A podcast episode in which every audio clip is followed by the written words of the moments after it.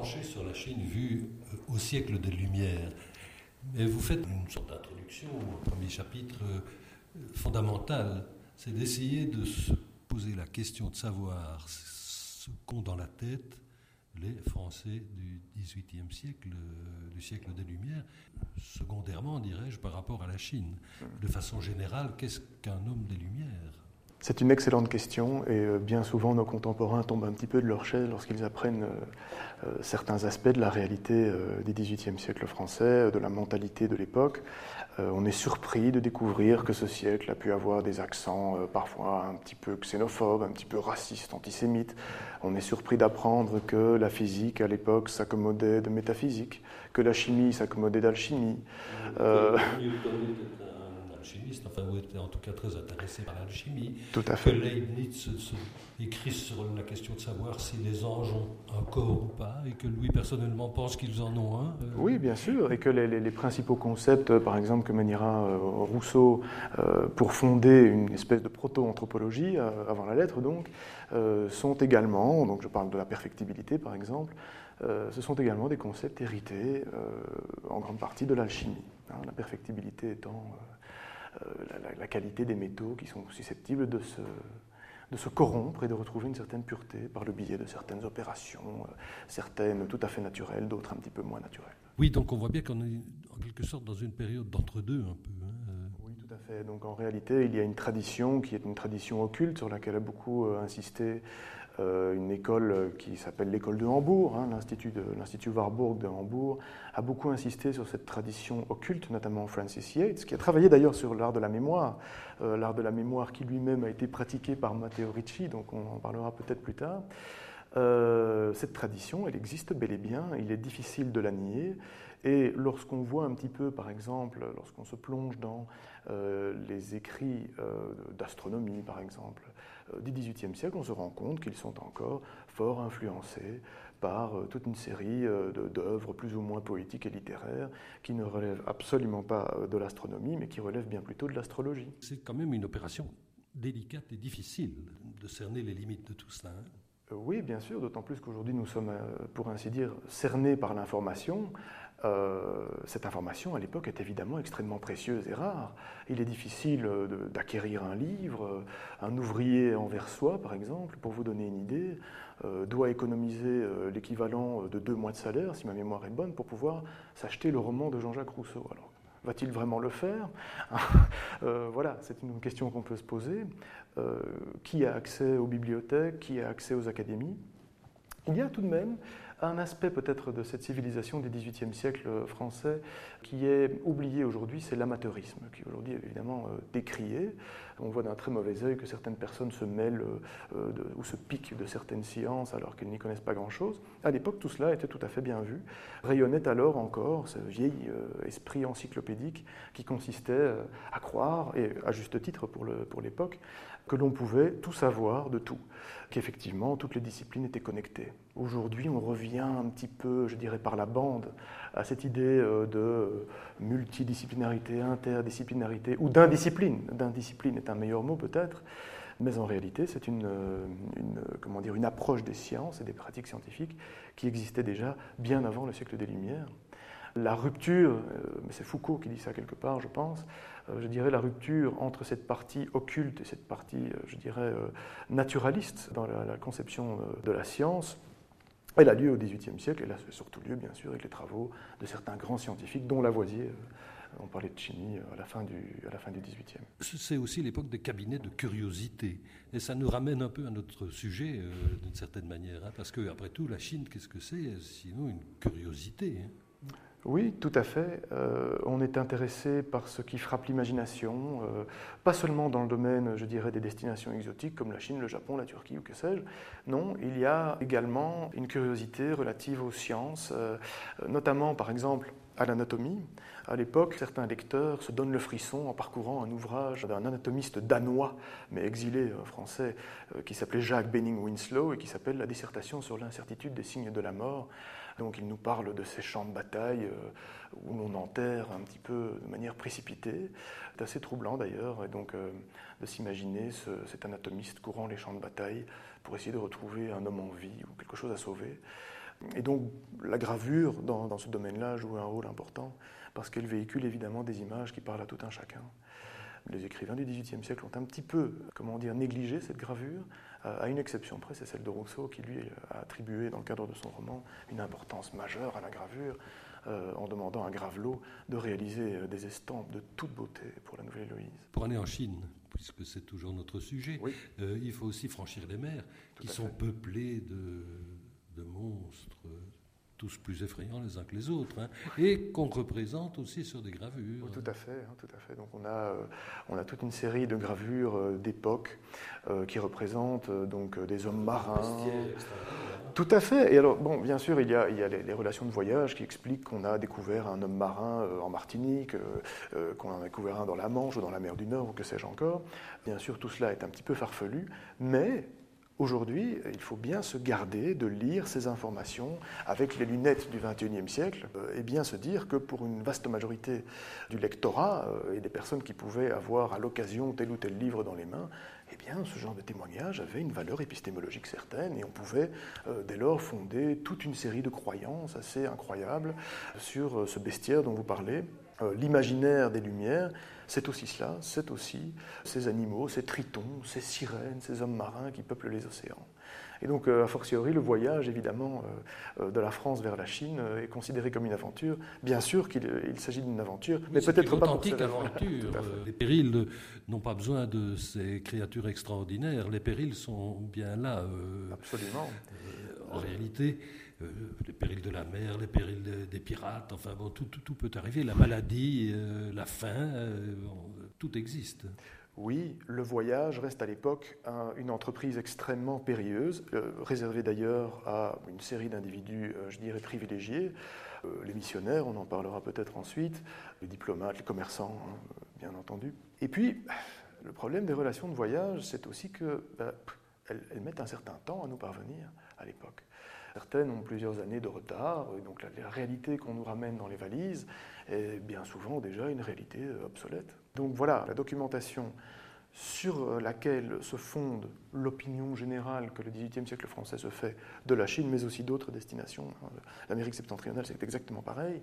C'est une documentation qui est euh, voilà, datée, qui n'est pas très sûre, qui contient des, des approximations, des imperfections, bien sûr, mais bon, elle a le mérite d'exister et pour l'or, eh bien, euh, c'est un grand pas qui est fait vers la connaissance, certaines connaissances, bien sûr, limitées, euh, à travers un prisme, c'est d'ailleurs le sens du, titre de mon ouvrage, mais tout de même, elle existe, et euh, c'est déjà un grand pas. Mais vous venez de dire, au fond, que la Chine n'intéresse pas davantage que d'autres contrées aussi exotiques.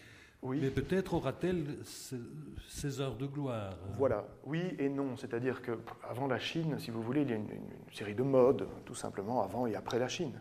La caractéristique de la Chine dans ce contexte-là, c'est que euh, sa mode, sa vogue va couvrir la toute grande, part, toute grande majorité, je dirais, euh, du XVIIIe siècle. La Chine est précédée dans l'imaginaire des Lumières par euh, le Levant, et, par Constantinople, bien sûr.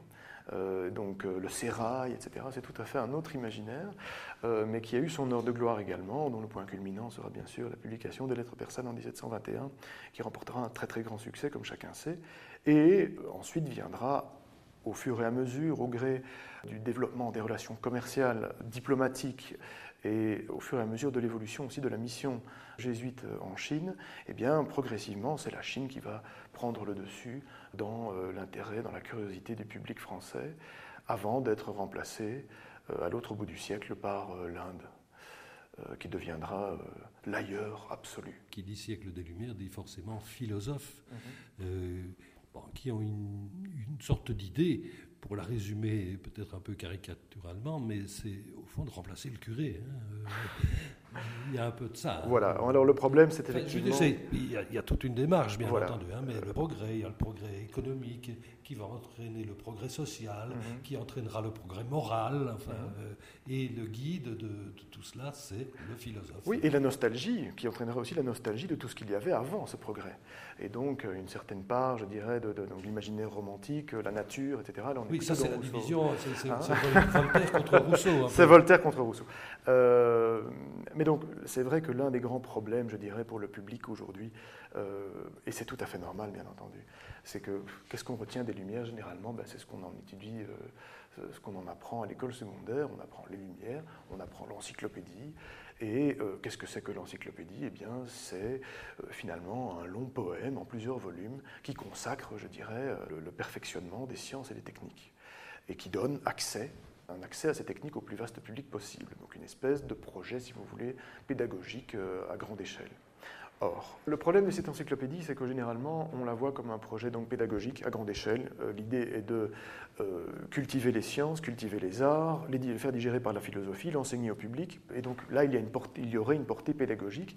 L'idée est de libérer euh, la masse ignorante de son ignorance par la lumière. Bon. Et là, évidemment, on pense tout de suite à euh, la définition des lumières selon Emmanuel Kant. Hein. Qu'est-ce que les lumières? Eh bien, c'est ça père et out, et donc c'est et le courage de penser par toi-même, et le courage de savoir. Euh, ça, c'est pour la perception que nous avons des lumières aujourd'hui. Oui, mais l'agenda philosophique n'est pas seulement un agenda, je dirais, de démocratisation du savoir, c'est aussi un agenda politique, un agenda idéologique qui consiste alors remplacer le curé, euh, c'est vrai, d'une certaine manière, à savoir... Je, je, vous concède que la formule est abrupte. Non, mais, c'est vrai. C'est-à-dire qu'il y a, il y, a, il y a vraiment... Elle ne dit pas toute la vérité, mais elle, oui, pas fausse. Non, elle n'est pas fausse du tout. C'est vraiment l'idée, euh, je dirais, de, de, en tout cas, de remplacer le curé dans l'opinion publique et dans la domination de l'opinion publique. Le XVIIIe siècle, on l'oublie souvent, mais on vient de le rappeler, est un siècle où règne encore, à côté bien sûr d'une ferveur religieuse bon, bien tangible, bien réelle, euh, toute une série de superstitions. Plusieurs spécialistes du XVIIIe siècle en ont euh, donné des exemples et ont étudié euh, le sujet. Et les philosophes, que veulent-ils faire finalement? Bien sûr, ils veulent écarter ces superstitions, mais ils veulent surtout écarter la mainmise qu'a le clergé et qu'ont les hommes d'Église sur l'opinion publique. Donc l'idée n'est pas de la libérer, l'idée est de remplacer le clergé aux manettes. Donc là, il y a tout de même un aspect, je dirais, euh, stratégique euh, derrière ce projet de l'encyclopédie. Et bien entendu, il y a un agenda, et, mais il y, a aussi, euh, il y a aussi bien sûr un aspect strictement philosophique, et notamment qui vise à promouvoir une certaine liberté en termes de foi, un déisme, un théisme si on veut, voire même un athéisme dans certains cas. Mais à côté de cela, loin de nous, évidemment, l'idée de nier que le XVIIIe siècle a été et restera toujours euh, un siècle capital dans le développement des sciences. Et Diderot a raison euh, dans euh, les pensées sur l'interprétation de la nature au début de sa carrière et dans l'encyclopédie, à chaque page de l'encyclopédie, de louer les progrès de cette science, des progrès qui sont accomplis chaque jour. Simplement, ben, les choses sont un petit peu plus complexes que ça. Et en plus, ça ne profite pas à tout le monde, loin de là, hein, parce que c'est quand même une société extrêmement dualisée. Oui. Peut-être à un point qu'on imagine mal aujourd'hui encore. Mais bien sûr, donc on est euh, dans une société qui est polarisée, qui est divisée, je dirais, entre un luxe extrême. Pour schématiser, on pourrait simplement se contenter de renvoyer euh, au poème du mondain de Voltaire, hein, qui loue effectivement euh, que la vie mondaine, donc toute la sophistication, le raffinement des mœurs que cela accompagne. Et puis d'autre part, ben, il y a Rousseau euh, qui euh, dénonce l'inégalité, euh, pour qui l'homme qui médite est un animal dépravé, qui a failli à sa mission, à savoir simplement veiller à sa propre conservation. Il parle également dans, les mille, bon, je ne vais pas aller trop loin dans ces détails-là, mais il parle notamment dans les mille de choses qui nous, parleraient énormément aujourd'hui. Sur ce qui touche l'importation de, nourriture en France à l'époque. Émile est à table avec son maître, on fait défiler devant lui toute une série de plats, et le maître se contente de poser cette question à Émile, mais par combien de mains ce que tu as devant les yeux a dû passer avant d'arriver à table? Tout cela pour que cela finisse dans ton pot de chambre dans quelques heures. Et effectivement, il y a cette dimension excessive du luxe. Euh, est-il vraiment nécessaire d'aller importer euh, des victuailles et des denrées qui nous viennent du bout du monde? Voilà, c'est l'époque du café, c'est l'époque euh, du chocolat. Ce sont des découvertes à l'époque du confort de la vie moderne. Aujourd'hui, nous considérons ça comme étant tout à fait normal. Ben, en réalité, ce n'est pas si normal que ça. Puis une dernière chose, la France de l'époque, c'est le centre du monde. Hein. Oui. Ben, c'est le centre intellectuel, euh, c'est le centre aussi, c'est la cour de Louis XIV. Hein. donc effectivement, euh, euh, l'Europe entière est intéressée par la France, par le français. La France, le français est une langue internationale à l'époque, on pourrait comparer à l'anglais aujourd'hui. C'est la langue de la diplomatie, qu'elle est encore un peu de nos jours. Et puis, bon, effectivement, nous avons en France de, grands, grands penseurs, de grands scientifiques, de grands philosophes, avec évidemment l'Angleterre qui ne compte pas pour rien là-dedans, puisqu'évidemment une grande partie du mérite de certains des philosophes, comme Voltaire, Madame du Châtelet, bah, sera effectivement d'apporter en France la science newtonienne. Donc il ne faut pas perdre cela de vue, évidemment. Venons-en donc à cette Chine vue par ce XVIIIe siècle, enfin ce siècle des Lumières qui est un grand siècle en France, forcément c'est passé par les jésuites parce que ce sont eux qui sont pratiquement arrivés les premiers, dirais-je, hein, mhm. qui se sont un peu installés, les premiers dans, cette Chine euh, plutôt inconnue jusque-là. Oui, c'est cela. Donc ça remonte en fait à, aux jésuites Matteo Ricci, qui est un petit peu le, le, pionnier, si vous voulez, donc, de la mission jésuite en Chine. C'est 1600, c'est pas trop difficile à retenir. Voilà, donc là on est vraiment à la fin du, XVIe siècle. La stratégie menée par les, jésuites euh, en Chine est une stratégie, et donc cela dès, l'époque de Matteo Ricci, est une stratégie d'accommodation.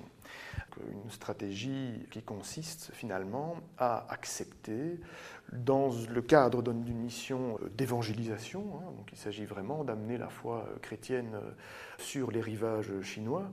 Et eh bien que se mêle à cette foi frémissante toute une série de superstitions liées à la tradition chinoise. On accepte que ces deux traditions, la tradition chrétienne, la tradition chinoise, coexistent, je dirais, dans le cadre des pratiques de ces convertis chinois. Cette politique d'accommodation va garantir à la mission euh, des jésuites en Chine un énorme succès, et paradoxalement aussi, va lui euh, garantir un énorme échec, dans le sens où c'est précisément en raison de cette politique d'accommodation que bah, les jésuites vont s'attirer euh, les foudres du Saint-Siège.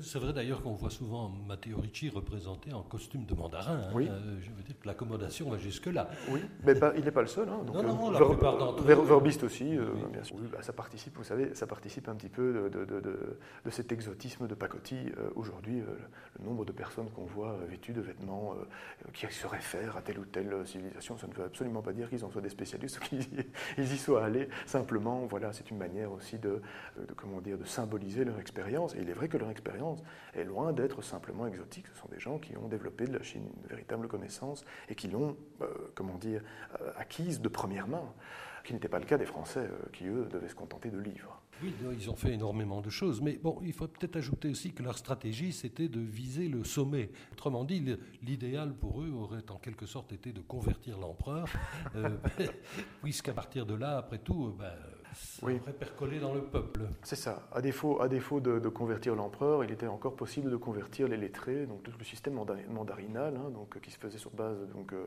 d'examens. Euh, et l'idée, effectivement, était donc de tout d'abord euh, convertir les lettrés pour ensuite faire descendre, cette fois progressivement, vers les masses populaires, pour utiliser un terme marxiste un peu, vers les masses populaires.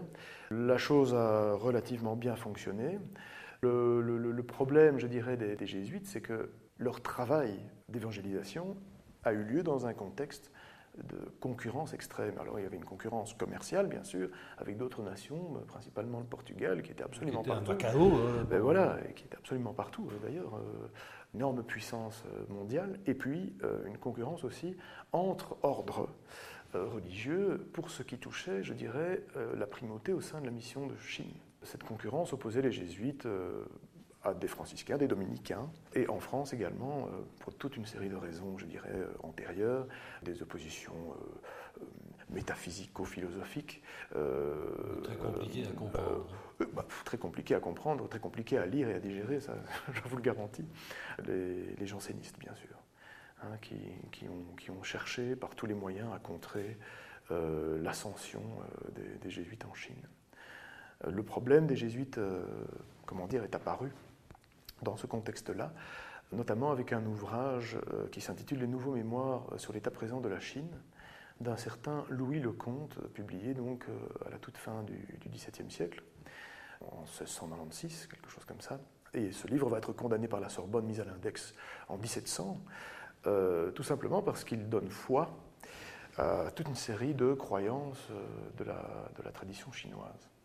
Parmi les accommodations prévues par les jésuites, il y avait, je dirais, une triple stratégie. La première stratégie était d'ordre chronologique. On essayait finalement de garantir une certaine mise en cohérence des écrits euh, des Saintes Écritures, donc la Bible, Donc la vision de l'histoire telle que développée par la Bible avec la vision de l'histoire telle que développée par les écrits de la tradition chinoise, à savoir les grandes annales.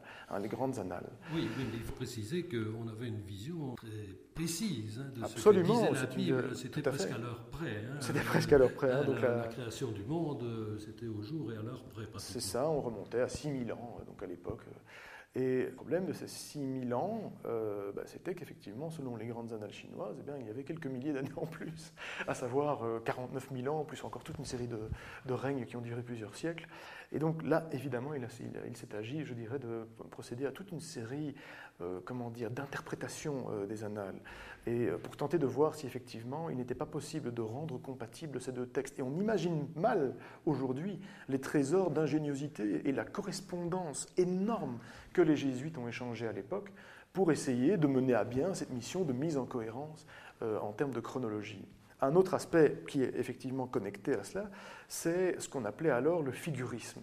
Le figurisme, cela revient à chercher dans les écrits chinois, dans, les grandes annales, toute une série d'allusions possibles euh, à la Bible.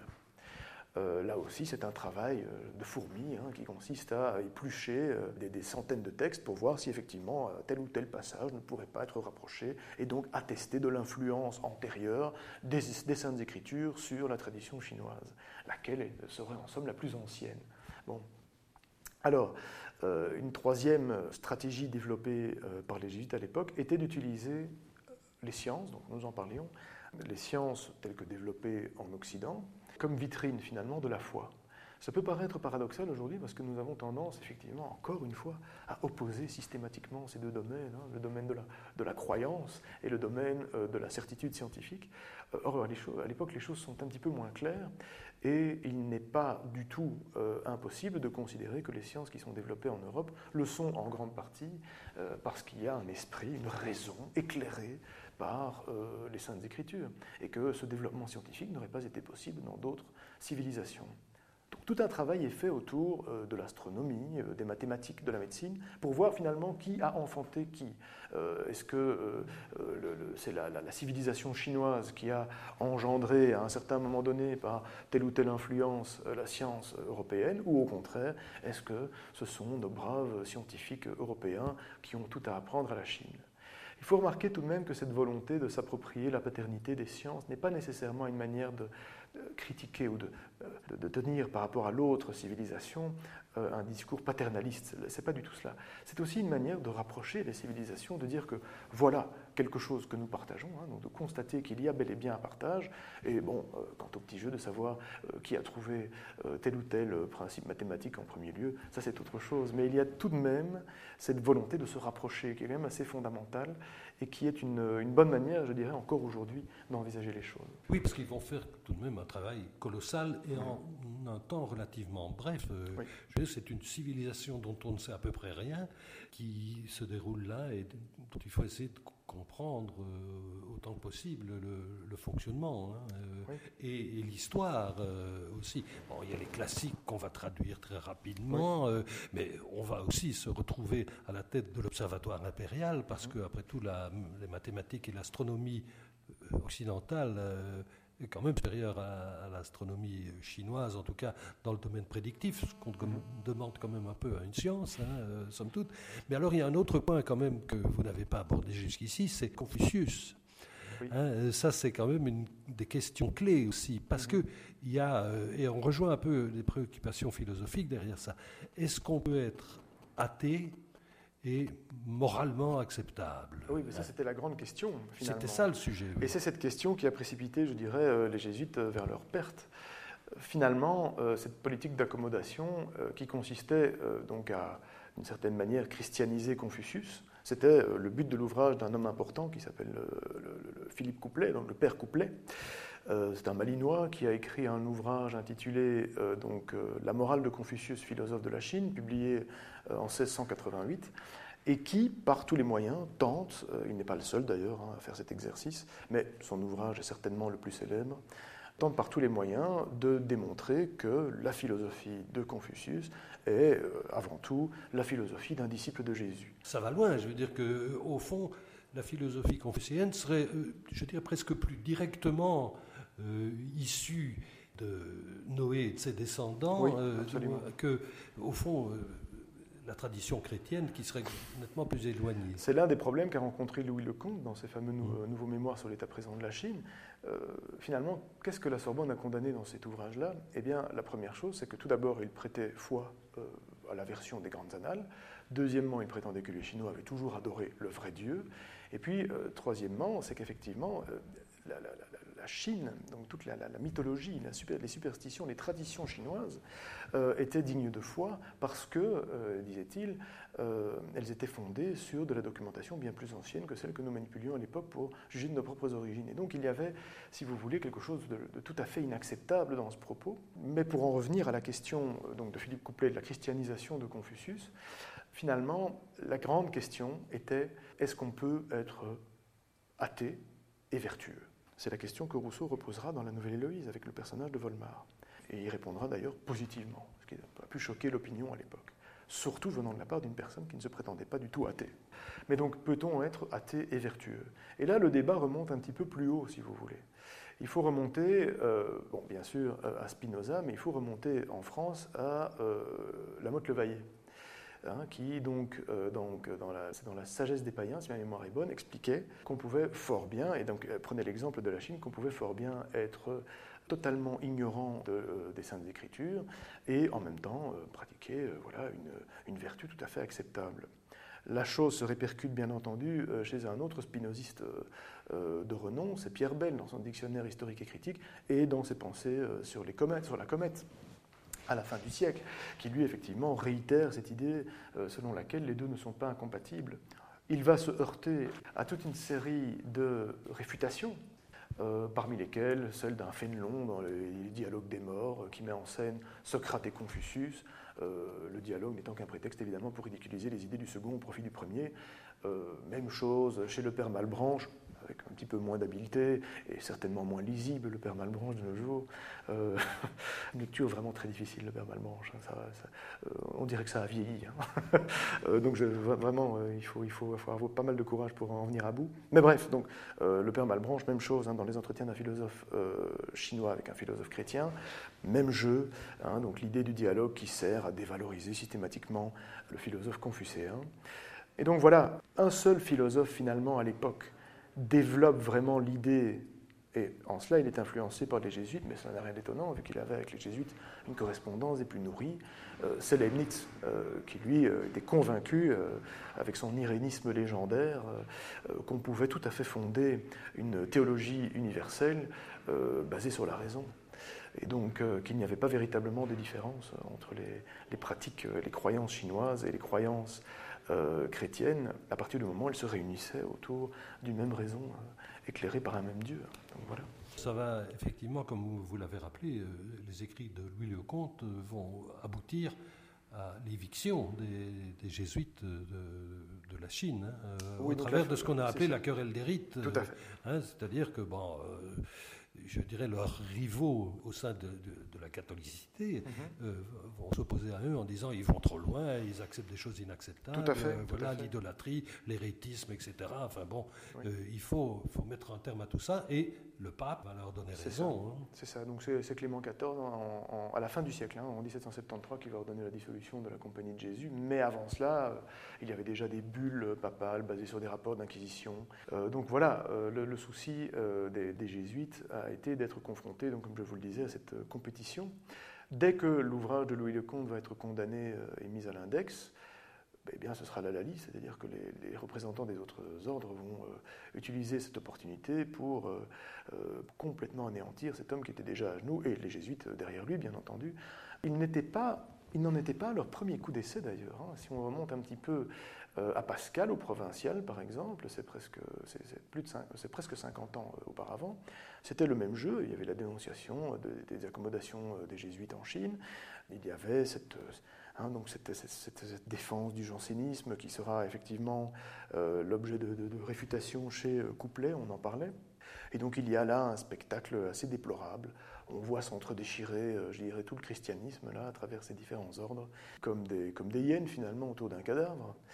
Voltaire d'ailleurs va, constaté cela avec beaucoup d'amertume. Saint-Simon également, il en parle, donc Voltaire en parle dans, le siècle de Louis XIV avec beaucoup d'amertume.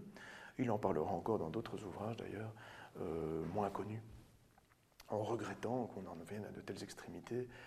Et parce que finalement, ben, ben, ces ordres qui s'entredéchirent, c'est toute la chrétienté qui a quelque chose à y perdre évidemment.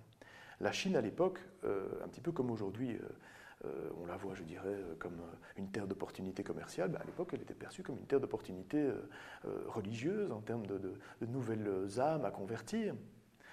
Et donc, bon, oui, effectivement, les jésuites vont malheureusement voir leur mission s'écourter.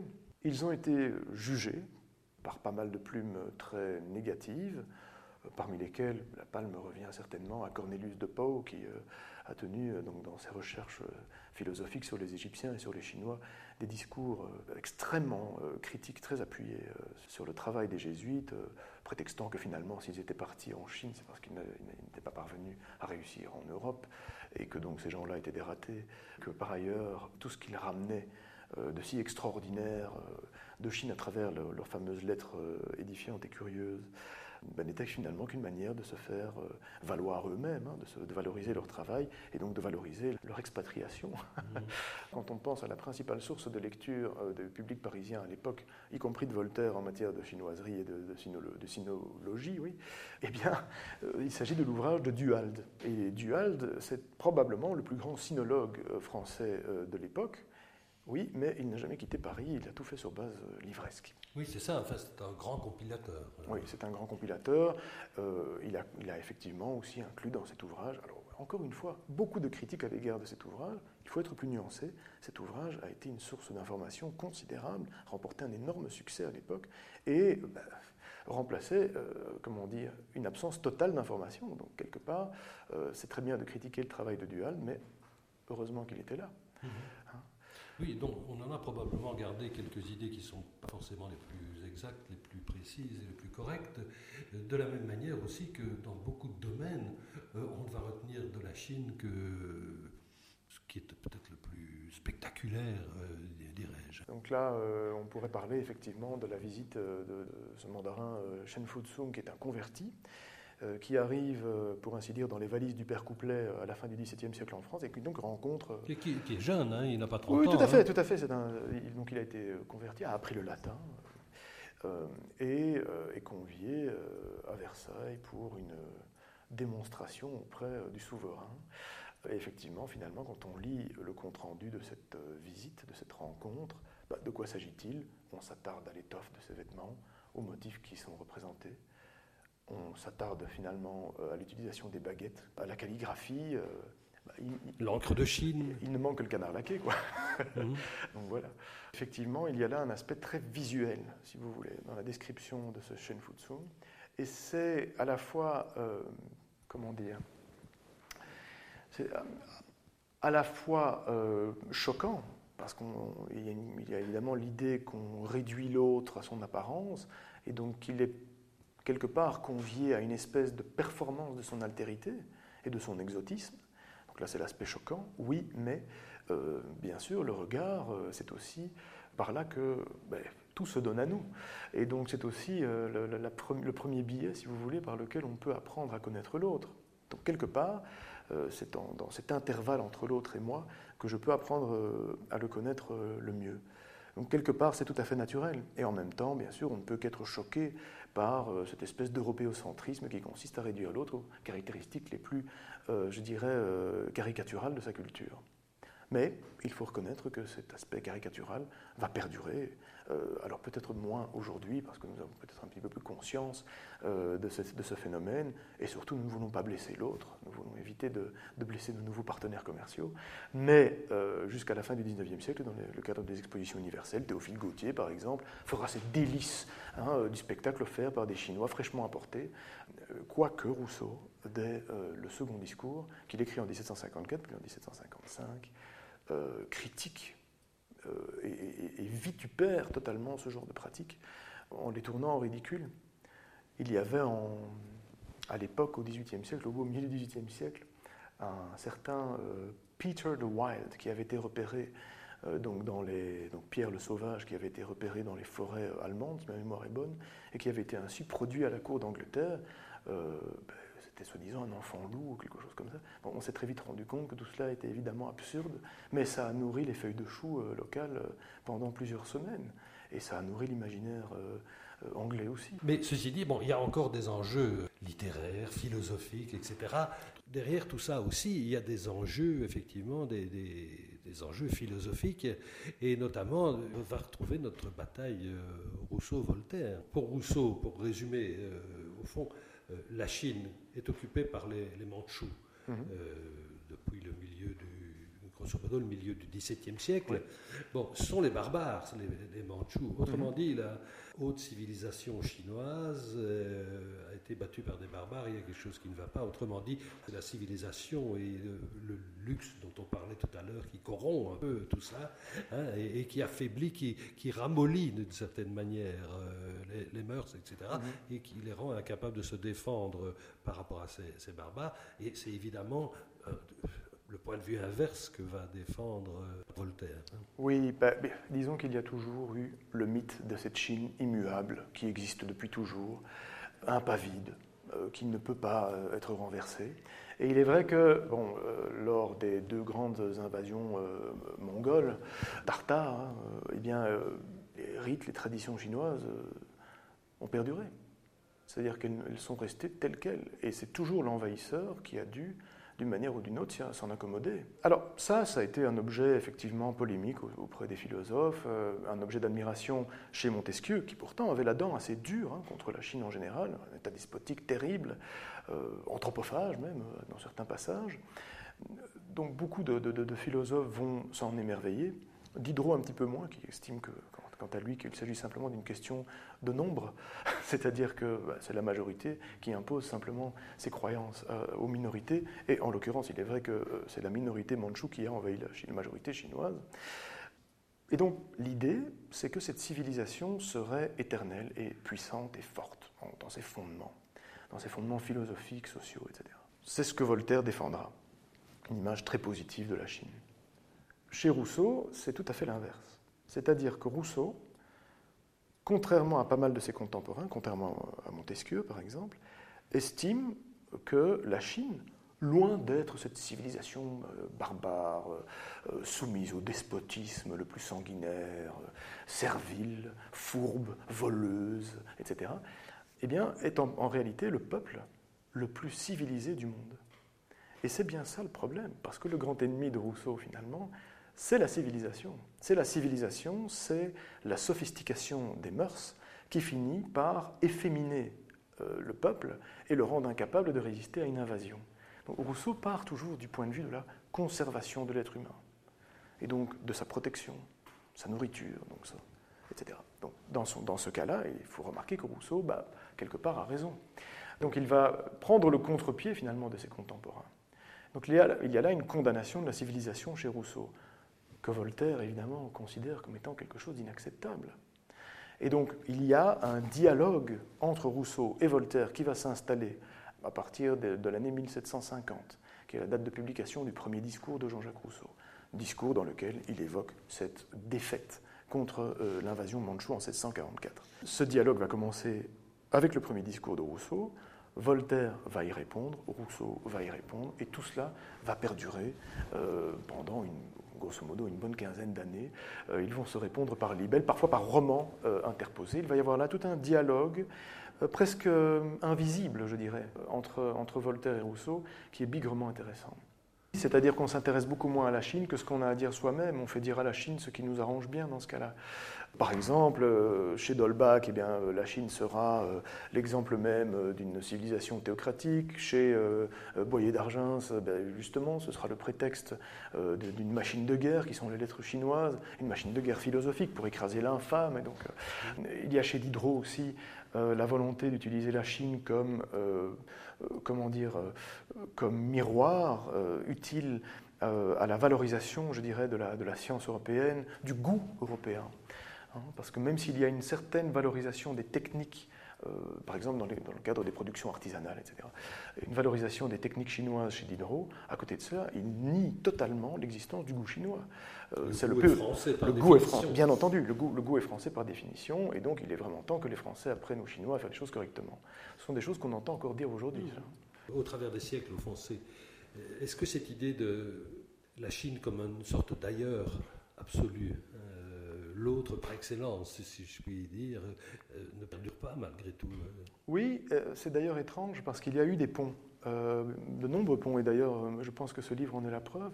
Dès le, XVIIIe siècle, il y a des, comment dire, un dialogue qui est établi. Bon, alors c'est un dialogue frémissant, c'est le début, je dirais, d'une longue histoire mais, beaucoup d'intellectuels euh, ben, n'ont pas attendu euh, euh, la réapparition de la Chine au devant de la scène internationale sur le plan commercial ou politique pour communiquer avec, je dirais, d'autres intellectuels européens. Je pense par exemple à, un écrivain qui pourtant, on ne peut pas le taxer, je dirais, d'être un amateur ou un grand défenseur d'idéologie néolibérale, c'est. Euh, qui était l'écrivain, je dirais, euh, phare euh, du, régime maoïste, ben voilà quelqu'un qui, malgré toute la colère qu'il avait en lui, il détestait pas mal de monde, bien souvent à juste titre, était tout à fait versé dans la littérature française, dans l'art occidental. par exemple, si vous visitez sa maison aujourd'hui à Shanghai, ben vous trouverez, et vous serez bien étonné de trouver d'ailleurs chez lui des peintures du Bauhaus, par exemple. Ce qui a de quoi étonner. On est tout à fait étonné de voir ça, mais c'est tout à fait normal. Ces deux civilisations n'ont cessé de communiquer. Le problème n'est pas là. Le problème est dans, je dirais, la profondeur de cette communication. Et euh, est-ce qu'on va au-delà finalement des attentes que l'on a? Lorsqu'on se rend pour la première fois en Chine, par exemple, j'imagine que l'on s'y rend avec certaines, idées préconçues, certains préjugés certainement, parfois positifs. Euh, c'était le cas notamment d'un pauvre commerçant du XVIIIe siècle qui s'appelait Charles de Constant, qui était parti la tête remplie des idées positives que les jésuites avaient mis dans sa tête euh, à propos des Chinois, et qui en est revenu dégoûté à la fin du siècle et est devenu probablement l'un des plus grands sinophobes de la fin de siècle. Voilà. Tout, dépend finalement du degré de profondeur du regard que l'on pose sur l'autre. Je vais prendre l'exemple, je dirais, de l'opposition qu'il y a eu entre des intellectuels des années 70. Euh, si on prend par exemple un sinologue comme euh, Simon Leys, par exemple, bah, son discours, la manière dont il analyse la Chine, c'est un occidental qui regarde la Chine, c'est vrai, mais il la regarde moins en occidental soucieux d'imposer un regard occidental sur la Chine qu'en occidental, certes, mais soucieux de retrouver une Chine disparue parce que selon lui, le régime maoïste l'a défiguré. Et donc là, il y a quelque chose de différent, je dirais. Ce n'est pas vraiment l'idée d'européocentrisme qui veut à tout prix imposer sa vue, c'est plutôt l'idée que la Chine s'est fourvoyée et s'est finalement défigurée elle-même l'espace d'un euh, régime. Euh, il en veut. c'est pas le cas d'un Philippe Solers ou oui, de, voilà, mais bon, Julia Kristeva. On hein, peut, euh. si, on, si on prend effectivement cette, cette, cette expédition-là de l'année 74 de la revue telle quelle, avec Roland Barthes, Julie Kristeva et, et Philippe Solers, on se rend bien compte que oui, il y a ce côté un petit peu visite officielle, et donc on ne voit pas tout, mais bon, c'est exact, il y a de cela. Les carnets du voyage en Chine de, de, de Barthes peuvent agacer hein, à, certains, moments, parce qu'on a l'impression qu'ils euh, critiquent chez les Chinois un sinocentrisme qui peut bien être qu'illusoire, alors qu'à chaque page, il ne fait que mentionner la France. C'est un européocentrisme, je dirais, complet. Mais à côté de ça, bon, il ne faut pas oublier que cet individu a aussi euh, tout de même publié euh, L'Empire des signes, qui est un, exemple, je dirais, de relativisme civilisationnel et culturel. Pas oublier non plus que Solers, à côté euh, de son approche marxiste lors de ce voyage, a aussi découvert, lors de son voyage en Chine, de la matière à critiquer le marxisme tel qu'il se pratiquait aveuglément en Occident à l'époque. Et Julia Kristeva a mené des enquêtes sur les femmes qui nous ont livré euh, des documents extrêmement précieux sur ce que c'était que d'être une femme euh, sous l'ère maoïste. Ben voilà, donc on peut bien critiquer tous ces gens-là, mais finalement, je pense qu'il faut adapter par rapport à euh, ces travaux un certain relativisme historique, se dire qu'ils sont les fruits d'une époque, les fruits aussi des travaux d'auteurs qui ont des options politiques ou esthétiques ou critiques bien déterminées, et il faut les lire, je dirais, en portant, je dirais, les lumières de cette conscience-là. Pour ce qui touche l'autre, le regard porté sur l'autre, peut-être qu'il faudrait porter son regard du côté de la psychanalyse, de la relation qu'il y a entre l'analyste et l'analysé, l'analysant et l'analysé. Il y a toujours un, royaume intermédiaire entre la personne qui parle et la personne qui écoute. Il y a un intervalle, si vous voulez. Euh, une zone, un no man's land, euh, qui permet de mieux comprendre l'autre. Le problème, c'est comme, une scène tragique, euh, je dirais, cette séance de psychanalyse entre l'Europe et la Chine. C'est-à-dire que l'Européen est dans le public et met le Chinois sur la scène. Bien sûr que ce Chinois le purge de ses émotions, bien sûr qu'il en est le bouc émissaire, bien sûr qu'il en est donc le pharmacos, à la fois poison et remède. Mais à côté de cela, il ne peut pas s'empêcher, en contemplant ce Chinois qu'il a mis sur cette scène tragique, de se demander s'il n'y a pas en lui, euh, en ce Chinois, quelque chose de lui, de lui-même. Et donc il y a un aspect terrifiant, bien sûr. Le Chinois fait-il pareil? C'est une excellente question. Il faudrait peut-être commencer par se poser cette question-là. Est-ce que le Chinois a les mêmes armes euh, conceptuelles que nous pour l'analyser? Est-ce que cet intervalle est, le même Est-ce que la question l'intéresse euh, déjà? Peut-être la première chose. La question, est-ce que la, question est-ce que le chinois se poserait ce genre de Tout à fait, tout à fait. Donc l'université pour laquelle je travaille mène de très nombreux travaux dans ce domaine, tente par tous les moyens de créer des ponts entre l'Occident et, et, la Chine. Bien sûr que nos langages, bien sûr que nos outils conceptuels sont différents, mais je remarque tout de même que systématiquement, alors je ne voudrais pas faire preuve d'irénisme à la manière de Leibniz, mais je remarque tout de même que la vaste majorité de ces travaux sont beaucoup plus intéressés par ce qui est commun que par ce qui, est que par ce qui divise. L'historien de l'art, Abby Warburg, le fondateur de l'Institut Warburg, euh, avait parmi ses outils conceptuels un outil fondamental qui était celui de l'empathie. Et cette empathie, c'était l'empathie d'un individu euh, d'une époque donnée, relativement à des sentiments, des émotions, des phobies, des réflexes phobiques, des formules de pathos, comme il écrivait, issues d'époques ou de cultures euh, différentes. Cela permettait effectivement de constater que bien souvent, les symboles qui sont détestés euh, ou au contraire idolâtrés, euh, adulés dans une civilisation ou dans l'autre, sont bien souvent les mêmes. Bien sûr que ces symboles sont traités de manière parfois radicalement différente, mais il y a toujours, quelque part, cette même idée de réflexe par rapport à des craintes, des peurs, des psychoses fondamentales, qui sont celles de tout être humain. Et donc il y a peut-être là quelque chose à faire. Hein, donc entre la psychanalyse, entre ce royaume intermédiaire euh, de celui qui regarde, enfin de celui qui écoute et de celui qui parle, et l'empathie que l'on peut développer dans ce genre de circonstances. Rousseau, lui, il allait beaucoup plus loin dans le second discours. Il nous demandait d'aller jusqu'à imaginer un état de civilisation qui n'a pas existé, qui n'existe plus et qui peut-être n'existera jamais. Euh, comment développer cette empathie? Ben, Tout simplement en remontant aux sources euh, de notre humanité. L'anthropologie euh, du point de vue pragmatique d'Emmanuel Kant ne disait rien d'autre. il y avait la chute, et puis il fallait porter ses regards vers l'Éden perdu, l'Éden dont le, chemin nous était barré par des gardiens à l'épée de feu, donc on, ne peut que le regarder, on ne peut pas rétrograder. C'est ce que dit Rousseau dans le second discours. Mais ce discours-là, il a effectivement une résonance euh, chez d'autres intellectuels, résonance bien plus tardive bien sûr, chez Warburg, mais aussi chez des gens comme Aldous Huxley dans euh, Les portes de la perception, lorsqu'il évoque effectivement l'américanisation euh, des déserts, leur utilisation à des fins scientifiques, etc., la disparition des tribus indigènes. Ce sont des idées qui devrait, euh, en un sens, nous interpeller à l'heure euh, où justement on a tendance à voir s'homogénéiser les civilisations autour de, symboles parfois un petit peu, comment dire, superficiels et métalliques.